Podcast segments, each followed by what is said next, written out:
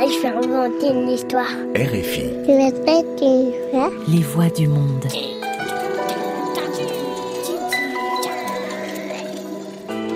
Sept milliards de voisins, des contes à écouter. Bonjour, je m'appelle Héloïse Oria. Et moi, ce que je préfère, c'est raconter des histoires. La lune errante. Une histoire de Danilor Niazalé. Collection Contes des quatre vents aux éditions L'Armatan. Il y a très, très, très longtemps, la lune n'habitait pas dans le ciel des hommes. Elle ne faisait qu'y passer. Elle errait dans l'univers sans jamais s'arrêter nulle part. Mais régulièrement, après de longs, longs, longs mois d'absence, elle réapparaissait dans le ciel des hommes pour faire une petite escale de quelques nuits. Puis elle reprenait la route, ou plutôt la voie lactée. Quand elle était là, les hommes faisaient des veillées au cours desquelles ils racontaient de belles histoires, car la nuit était moins sombre et paraissait moins inquiétante. Les animaux aussi appréciaient sa lumière. Ils pouvaient alors aller et venir à leur guise, sans se cogner, tomber dans un trou ou finir dans la gueule d'un prédateur. Même la nature l'affectionnait. Sa clarté la rendait plus belle, plus douce, et son reflet sur l'eau était si agréable et si beau. Les hommes aimaient la présence de la lune et auraient voulu qu'elle reste. Mais que faire pour la convaincre de rester dans leur ciel? Hommes et bêtes se réunirent à la lisière de la forêt pour en discuter. Tout le monde, du plus grand au plus petit, donna son avis. Cela dura trois jours et trois nuits. Au matin du quatrième jour, on donna la parole aux enfants. Ils firent alors remarquer que la lune n'avait pas de raison de rester car elle n'avait pas d'amis avec qui jouer. C'était logique.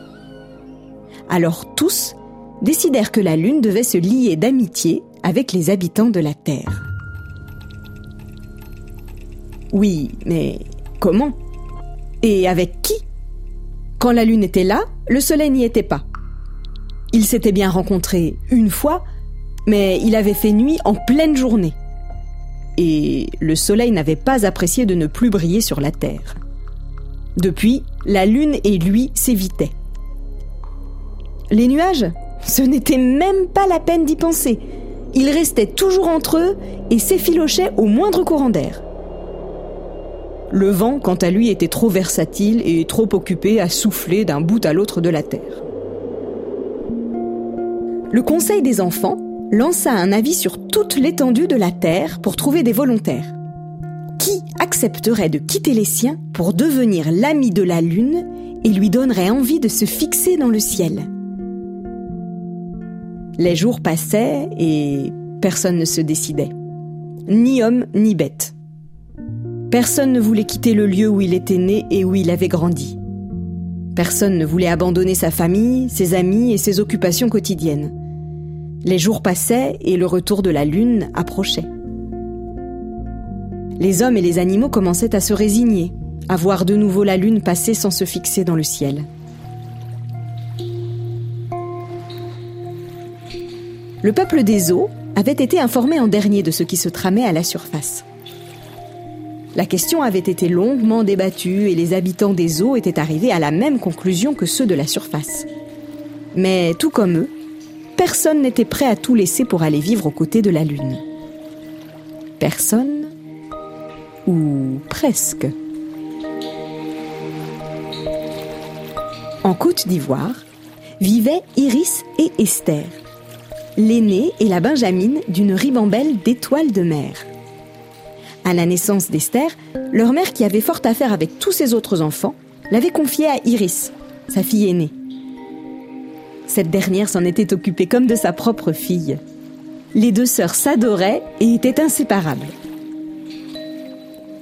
Une nuit, Iris fut attirée par une étrange clarté à la surface de l'eau. C'était la lune qui se reflétait tout doucement à la surface de la mer. Ignorant toutes les consignes de sécurité, les deux petites étoiles de mer se faufilèrent à travers le ray de lumière jusqu'à la surface. Là, elles furent éblouies par la beauté et la grâce de la lune. Cette dernière, se sentant observée, se pencha, vit ces deux petites créatures et leur sourit. Depuis, à chaque fois qu'elle passait au-dessus de la côte d'Ivoire, la lune errante s'arrêtait quelques instants pour rencontrer Iris et Esther qui étaient toujours au rendez-vous. Quand elles apprirent qu'on recherchait des amis pour la lune, les deux petites étoiles de mer ressentirent une grande joie. Elles se portèrent aussitôt volontaires, au grand désespoir de leurs parents qui, en vain, tentèrent de les dissuader de partir.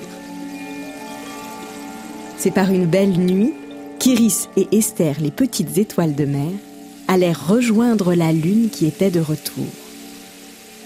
Attirées par elle, elles s'élevèrent à la vitesse de la lumière. Tous les habitants de la Terre ébahis virent alors passer pour la première fois dans le ciel des étoiles filantes. La lune, quant à elle, fut si contente d'avoir à ses côtés des amis avec qui partager ses nuits qu'elle leur fit cadeau d'un peu de sa clarté pour qu'elles puissent scintiller. Elle ne voulait pas abandonner ses nouvelles compagnes ni les éloigner de leur famille en leur demandant de la suivre à travers l'univers. C'est depuis ce temps-là que la Lune cessa d'errer dans l'univers et s'installa dans le ciel des hommes. Au fil du temps, d'autres étoiles de mer suivirent l'exemple d'Iris et d'Esther et vinrent s'installer à leur côté.